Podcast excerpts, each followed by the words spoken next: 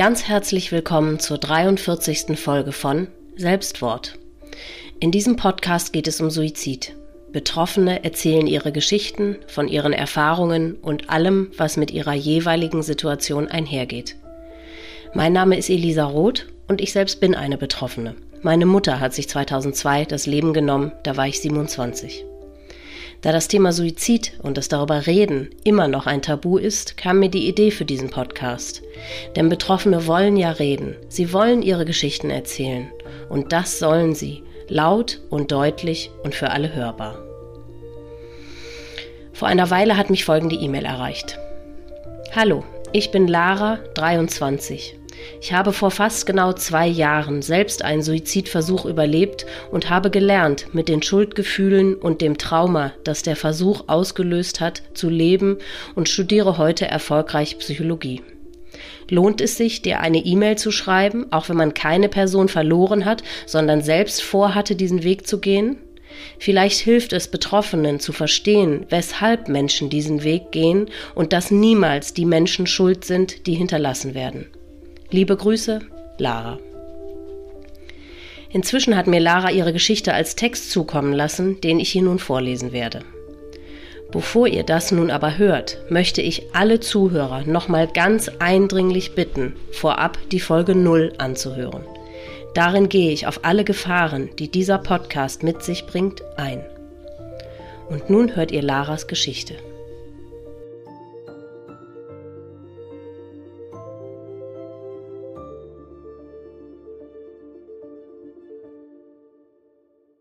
Vorab eine kleine Triggerwarnung. In meiner Geschichte geht es um sexualisierte Gewalt, Medikamentenmissbrauch und Suizid.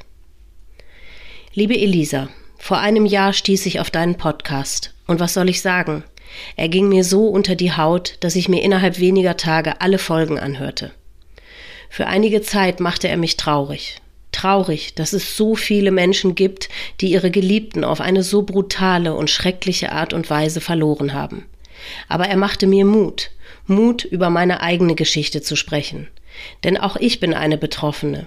Jedoch habe ich keinen Angehörigen durch Suizid verloren. Nein, die Person, die ich vor zwei Jahren fast am Suizid verloren habe, bin ich selbst. Hi, ich bin Lara. Ich bin 23 und Überlebende eines Suizidversuchs. Ich wende mich an deinen Podcast, um Betroffenen jeglicher Art zu zeigen, dass Depressionen, Traumata und andere psychische Krankheiten endlich mehr Aufmerksamkeit benötigen. Denn sowohl die Menschen, die Suizid begangen haben, als auch jene, die zurückgelassen wurden, sind nicht schuld an dieser Tragödie. Schuld ist immer, und damit meine ich auch wirklich immer, die psychische Begleiterkrankung, die hinter dem Suizid oder Suizidversuch steckt. Ich möchte vor allem Hinterlassenen in diesem Beitrag zeigen, wie es sich anfühlt, den Weg des Freitodes zu wählen.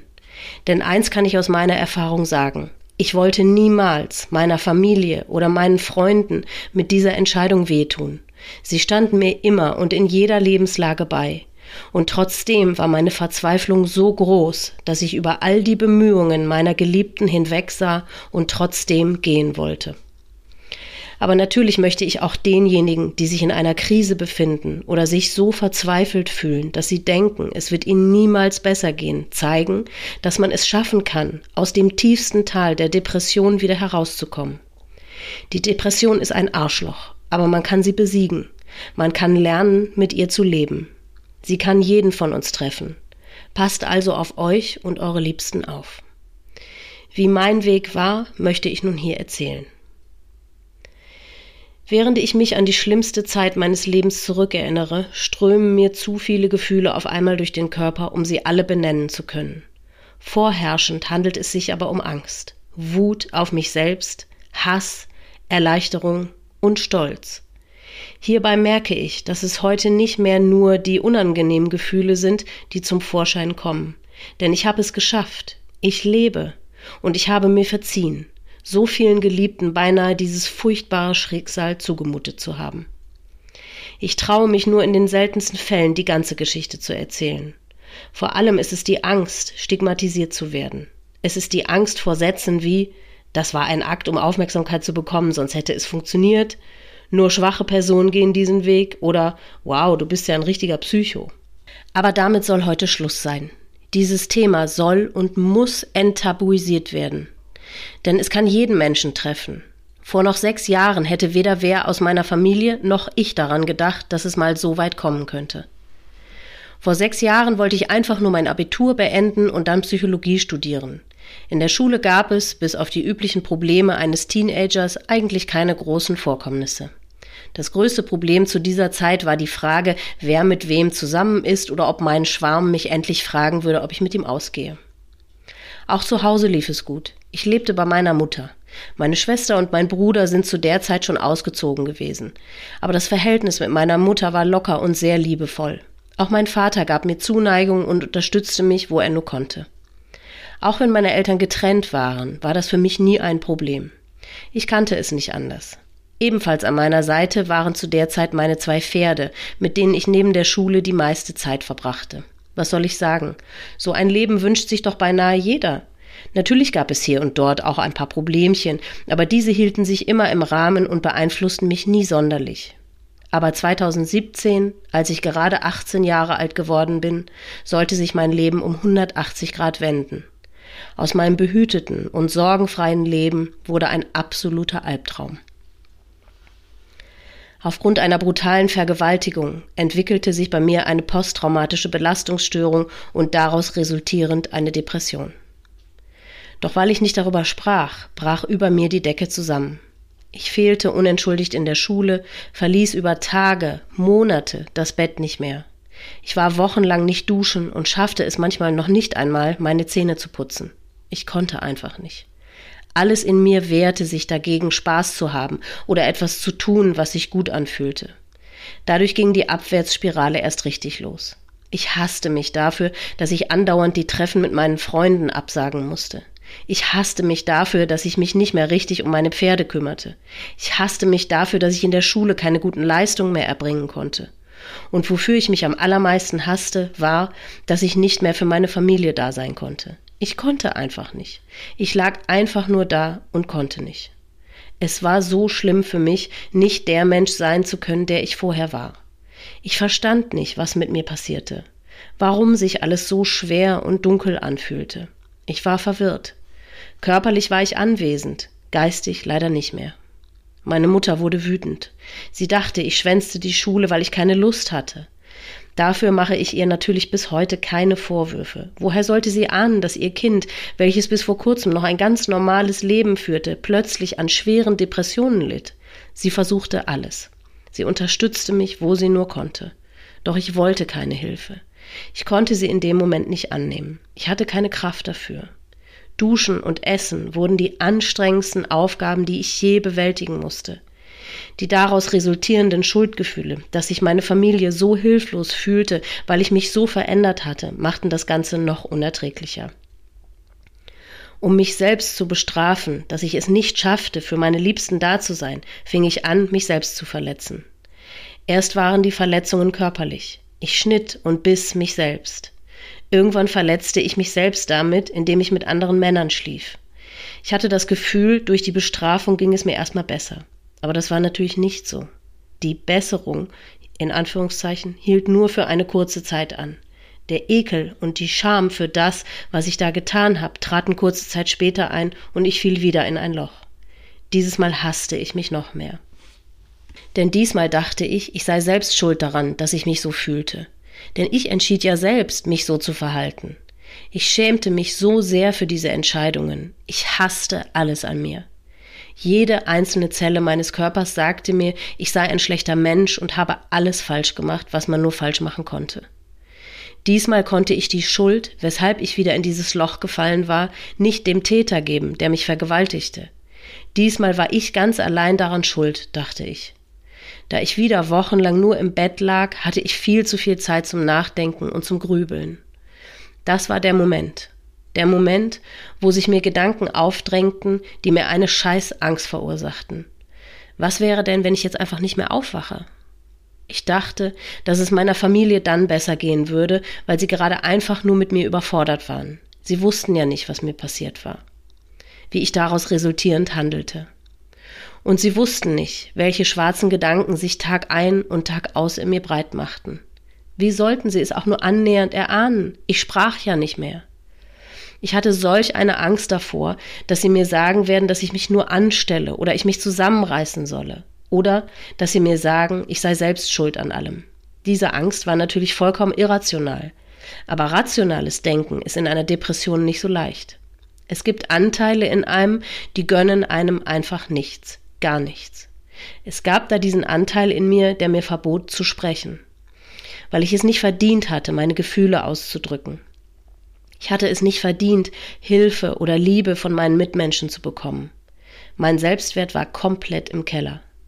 Warum also nicht für immer einschlafen? Niemand mag dich mehr so, wie du bist. Du magst dich doch noch nicht mal einmal selbst. Als dieser Gedanke immer lauter wurde, riss ich mich nochmal komplett zusammen. Ich kratzte meine letzten Kraftreserven zusammen und sagte mir, dass ich dem Leben noch eine Chance gebe. Ich hole mir professionelle Hilfe.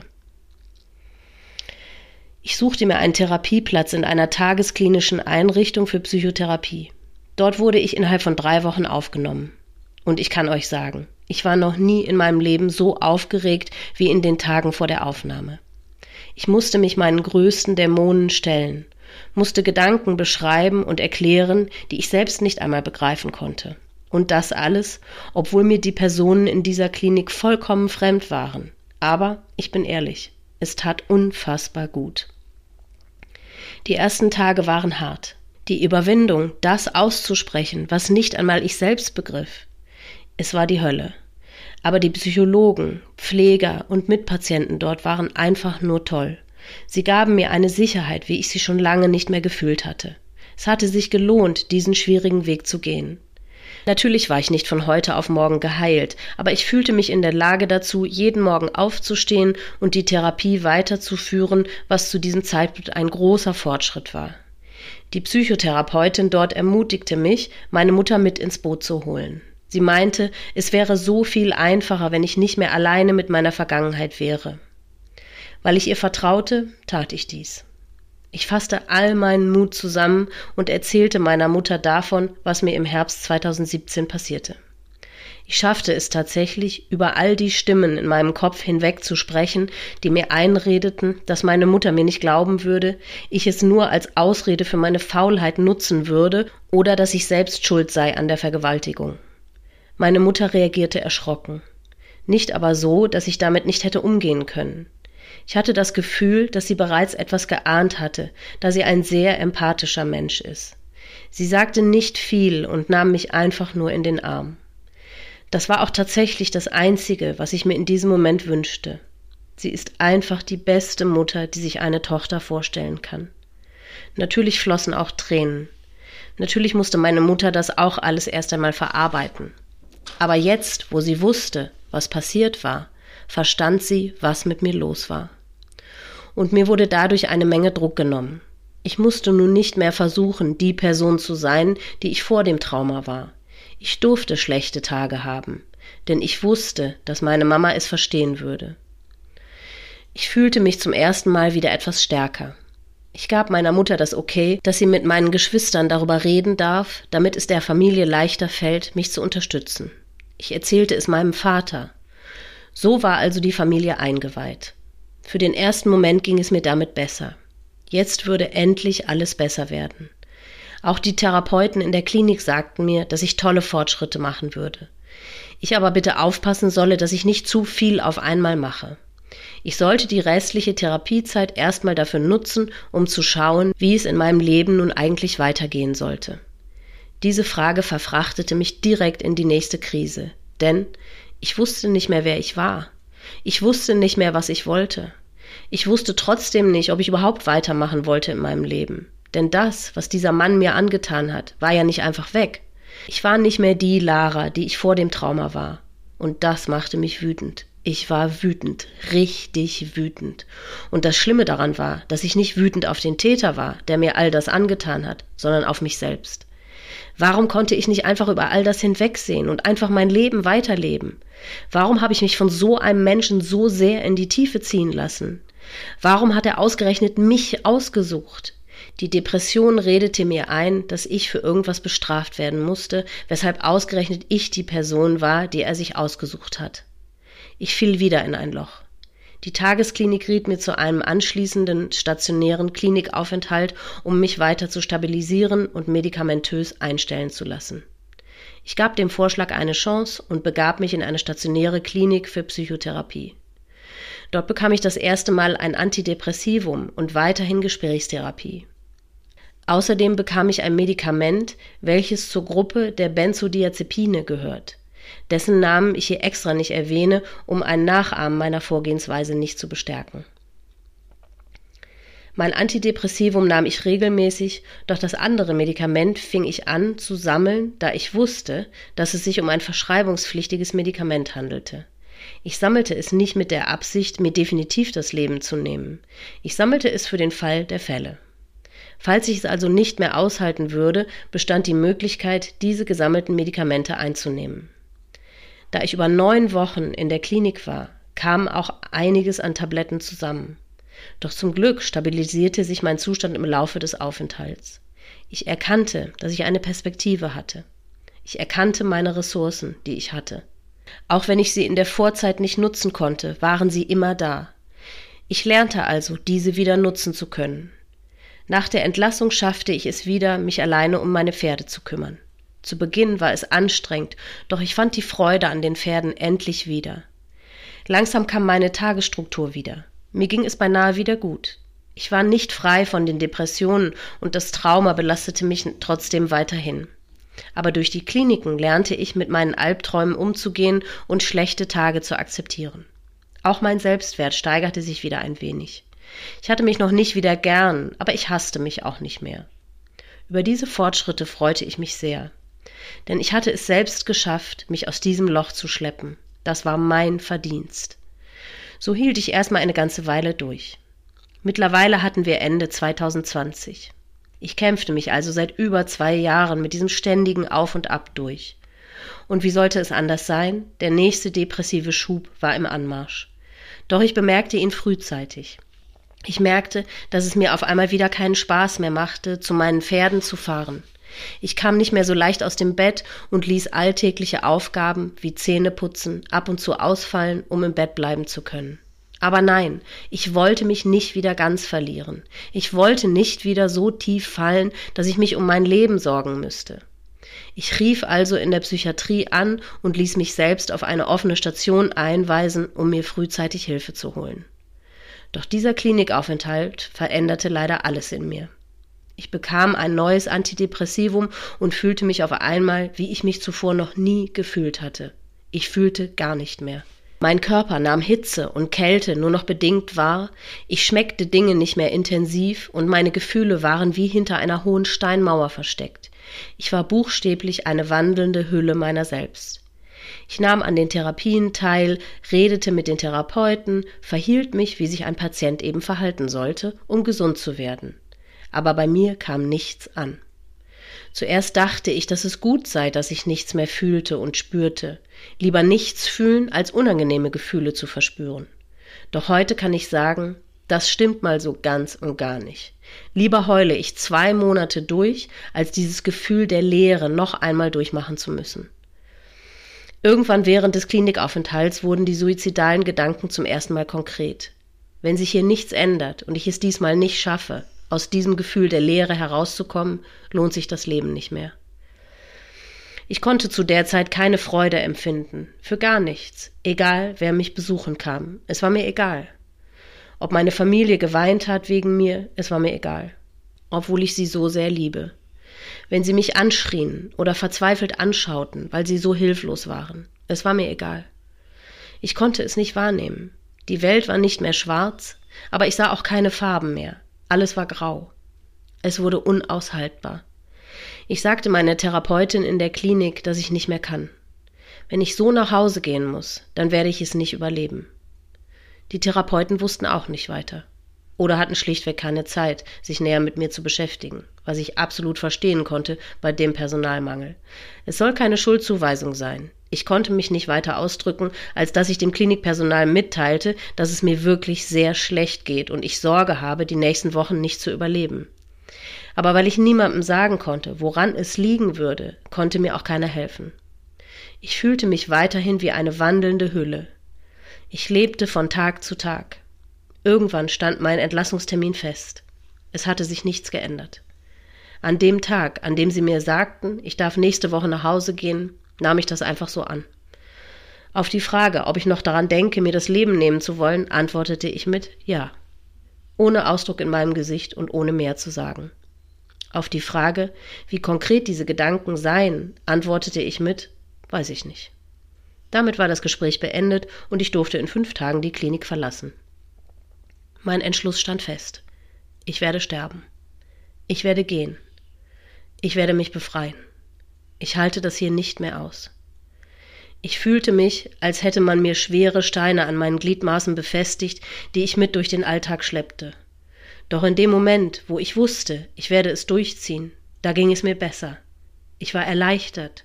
Bald brauche ich nicht mehr zu kämpfen. Bald brauche ich mich nicht mehr zu hassen. Bald brauche ich meiner Familie nicht mehr zur Last zu fallen und sie können mit mir abschließen. Zum ersten Mal in meinem Leben dachte ich nicht zuerst an die anderen.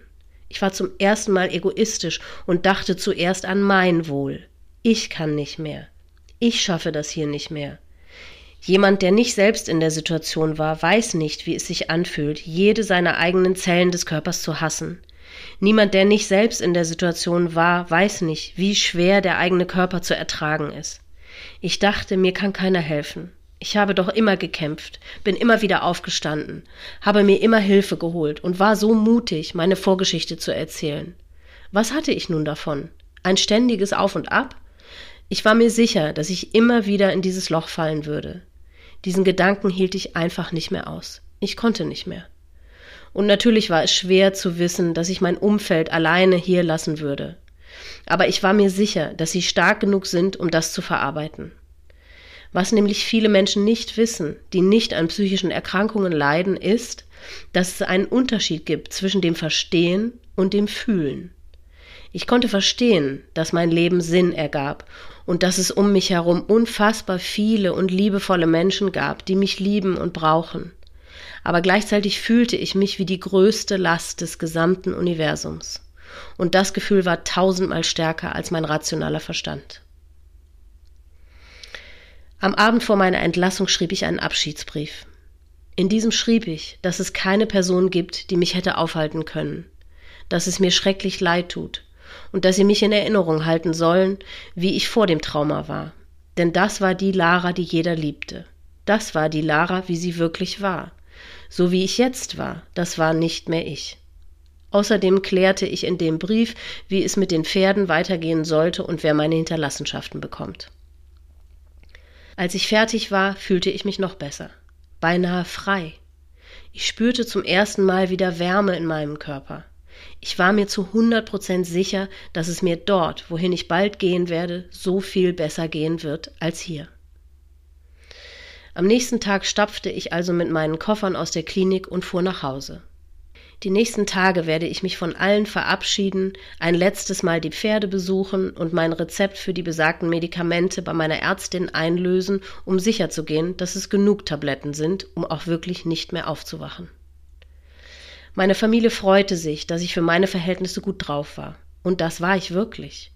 Zu wissen, dass für mich bald alles enden wird, nahm mir all den Druck und all die Schwere. Ich fühlte mich so leicht, beinahe euphorisch aber irgendwie auch gleichzeitig total entspannt. Es war ja alles geplant und vorbereitet. Jetzt konnte nichts mehr schiefgehen. Am Abend des 6. Januars 2021 legte ich mich ein letztes Mal zu meiner Mama ins Bett. Ich wollte die letzte Nacht auf dieser Erde nicht alleine verbringen. Es war schön. Ich liebe meine Mama über alles. Es tat mir schon ein wenig weh, dass ich sie verlassen würde. Aber der Gedanke, dass sie dann nicht mehr so viel mit mir ertragen muss, überwiegte. Am nächsten Morgen fuhr sie zur Arbeit. Ich sah sie das letzte Mal, dachte ich. Auch meinen Papa rief ich nochmal an. Seine Stimme zu hören, zerriss mich beinahe.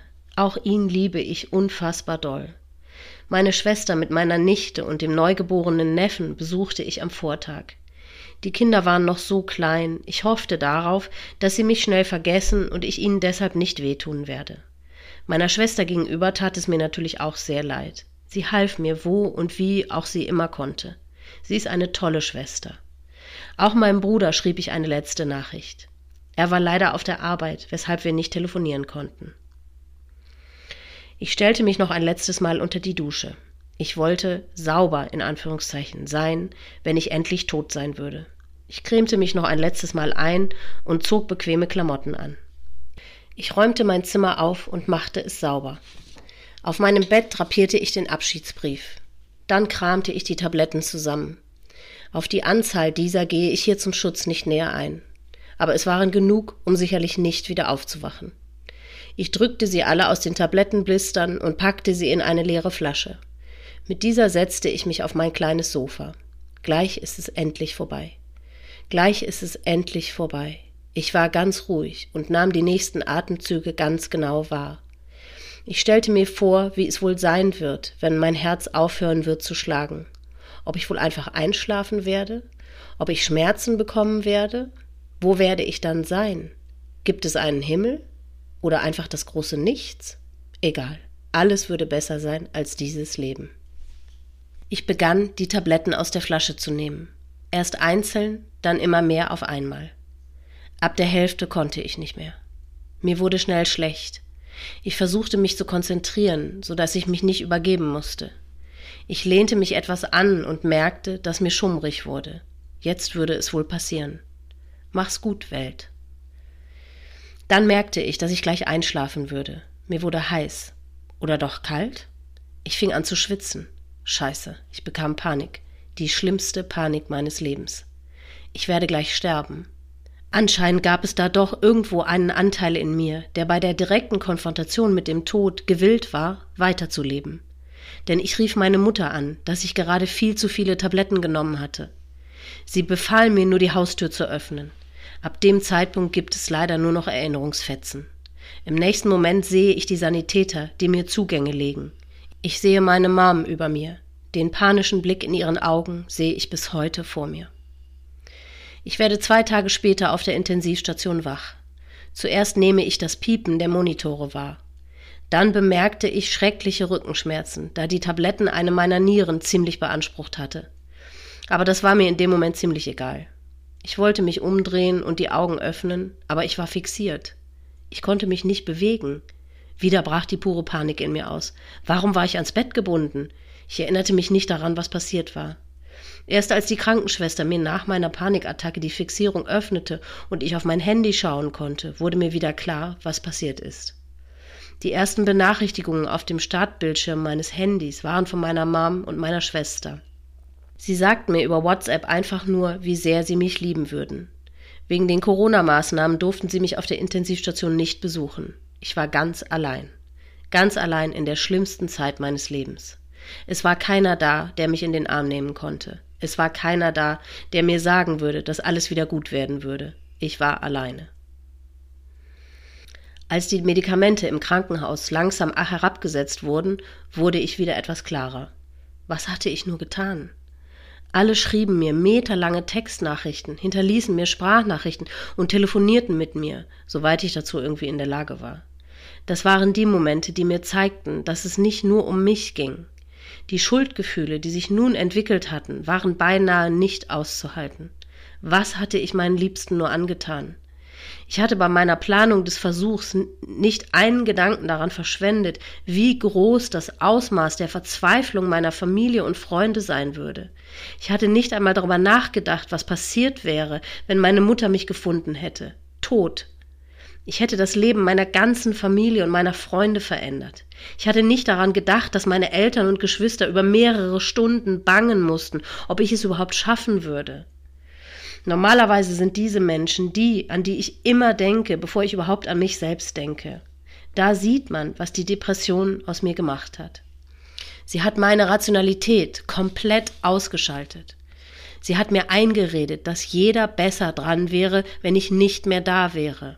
Das war nicht meine freie Entscheidung. Es war die Entscheidung der Depression, die mich geleitet hat. Heute weiß ich das.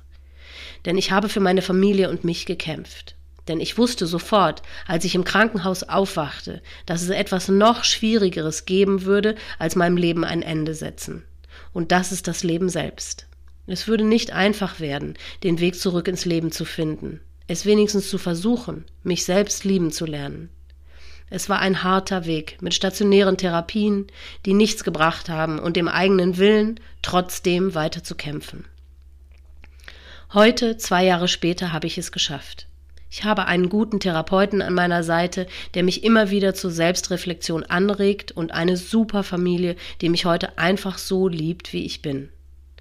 Bis ich das Vertrauen meiner Familie zurückbekommen hatte, ist einige Zeit vergangen. Aber fast alle haben sich mit dem Thema Depressionen und Suizid näher auseinandergesetzt, weshalb es mir heute nicht mehr so schwer fällt, offen mit meinen Liebsten zu reden. Ich weiß heute endlich wieder, wer ich bin und wer ich werden möchte. Ich studiere endlich meinen Traumstudiengang und stehe im Leben. Die Schuldgefühle, mit denen ich leben muss, weil ich meiner Familie so etwas zugemutet hatte, sind nicht weg. Aber heute weiß ich, dass mich niemand hätte aufhalten können. Der Grad der Verzweiflung war zu hoch. Ich musste selbst dort herausfinden. Selbst die Menschen, die ich am allermeisten liebte, konnten zu dieser Zeit nicht zu mir durchdringen. Ich war nicht mehr da. Ich war nicht mehr die Lara, die ich war und die ich heute wieder bin. Meine Wahrnehmung war gestört. Ich sah alles schwarz. Heute bin ich unfassbar froh, dass ich lebe, dass ich überlebt habe. Es hätte anders ausgehen können, aber ich habe mich selbst gerettet. Der Anteil, der meine Mutter angerufen hat und um Hilfe gebeten hatte, hat mir das Leben gerettet. Und das ist leider oft der springende Punkt. Der Mensch muss sich selbst helfen. Es bringt nichts, wenn einem außenstehende Menschen andauernd sagen, wie toll das Leben ist, oder Therapeuten einen zum hundertsten Mal sagen, dass man kämpfen muss. Man muss leben wollen. Also an alle Menschen, die eine geliebte Person verloren haben. Ihr hättet es nicht verhindern können. Auch wenn einem das Gefühl wahrscheinlich etwas anderes sagen wird. Ihr seid nicht schuld an dieser unfassbar schrecklichen Tragödie. Natürlich sollten wir alle sensibler werden, was das Thema Depressionen und psychische Erkrankungen anbelangt. So erkennt man eventuelle Frühwarnzeichen schneller und Menschen bekommen schneller bessere Hilfe. Das Stigma, welches der psychischen Krankheiten auferlegt wurde, sollte endlich aufgelöst werden, damit Menschen sich nicht mehr schämen müssen, sich professionelle Hilfe zu holen. Dafür kämpfe ich. Denn heute bin ich 23 Jahre alt und studiere Psychologie. Ich habe es geschafft, mich aus diesem Loch der Schwärze herauszukämpfen. Nun möchte ich Menschen, die mit sich zu kämpfen haben, helfen. Auch ich habe noch schwarze Tage, an denen es mir unfassbar schwer fällt, überhaupt aufzustehen. Aber ich habe gelernt, mit diesen umzugehen. Auch die Suizidgedanken tauchen manchmal wieder auf. Sie werden mich wohl mein Leben lang begleiten. Aber ich sehe sie nicht mehr als bedrohlich an. Sie zeigen mir, wann ich unzufrieden mit meinem Leben oder mir bin und wann ich etwas ändern muss, um mich wieder besser zu fühlen. Sie werden mich nicht mehr versuchen umzubringen. Sie sind heute einfach nur ein Warnzeichen für mich. Aber bitte, jeder mit diesen Gedanken, bitte sprecht es an. Es muss nicht immer bedeuten, dass man sich auch wirklich suizidieren möchte. Aber ihr könnt euch nicht vorstellen, wie befreiend es ist, wenn man seine Gedanken teilt und nicht mehr alleine mit solchen Gedanken ist. Traut euch und bleibt stark. Eure Lara. Das war Laras Geschichte. Liebe Lara, von Herzen danke ich dir, dass du dir die große Mühe und Arbeit gemacht hast, uns deine Geschichte aufzuschreiben zu hören, was die Krankheit Depression mit dir gemacht hat, wie du dich gefühlt und nicht mehr gefühlt hast und wie du aus diesem furchtbaren Schwarz herausgefunden hast, wird sehr vielen Menschen da draußen helfen und ihnen etwas lehren. Dafür ein riesengroßes Dankeschön. Wie schön, dass du überlebt hast und du heute noch hier bist. Dass du nun deinen Weg mit allen Windungen und vielleicht kleinen Umwegen gehen kannst, ist einfach fantastisch. Für deinen weiteren Lebensweg, mit allem, was dann noch kommen mag, wünsche ich dir von Herzen nur das Beste der Welt. Du bist schon so weit gekommen, da wird dich so schnell nichts mehr umhauen. Ich habe für Betroffene die Möglichkeit geschaffen, sich auf meiner Website mit anderen Betroffenen auszutauschen und zu connecten. Wer von euch also betroffen und an so einem Austausch interessiert ist, der geht einfach auf die Website www.selbstwort.com und klickt dann auf die Rubrik Mitglieder. Dort könnt ihr dann ein Profil anlegen und euch gegenseitig Nachrichten schreiben. Ihr werdet auf den ersten Blick im Profilnamen erkennen, wer wie alt ist und wen der oder diejenige verloren hat. Somit könnt ihr euch ganz gezielt jemanden passenden für eure Situation heraussuchen. Wer einfach nur auf dem Laufenden gehalten werden möchte, was diesen Podcast angeht, der findet ihn auf Instagram unter Selbstwort-Podcast und Facebook unter Selbstwort. Ich freue mich sehr, überall von euch zu hören und zu lesen. Wenn du auch eine Betroffene oder ein Betroffener von Suizid bist und du deine Geschichte hier erzählen möchtest, dann melde dich gerne bei mir unter mail@selbstwort.com. Du hast die Möglichkeit, dein Erlebtes im Gespräch mit mir zu erzählen oder du kannst es aufschreiben, mir als Text zukommen lassen und ich lese es dann vor. Ich danke euch sehr fürs Zuhören. Ich wünsche euch alles Liebste, Beste und Schönste. Passt gut auf euch auf und bleibt vor allem gesund. Bis zum nächsten Mal.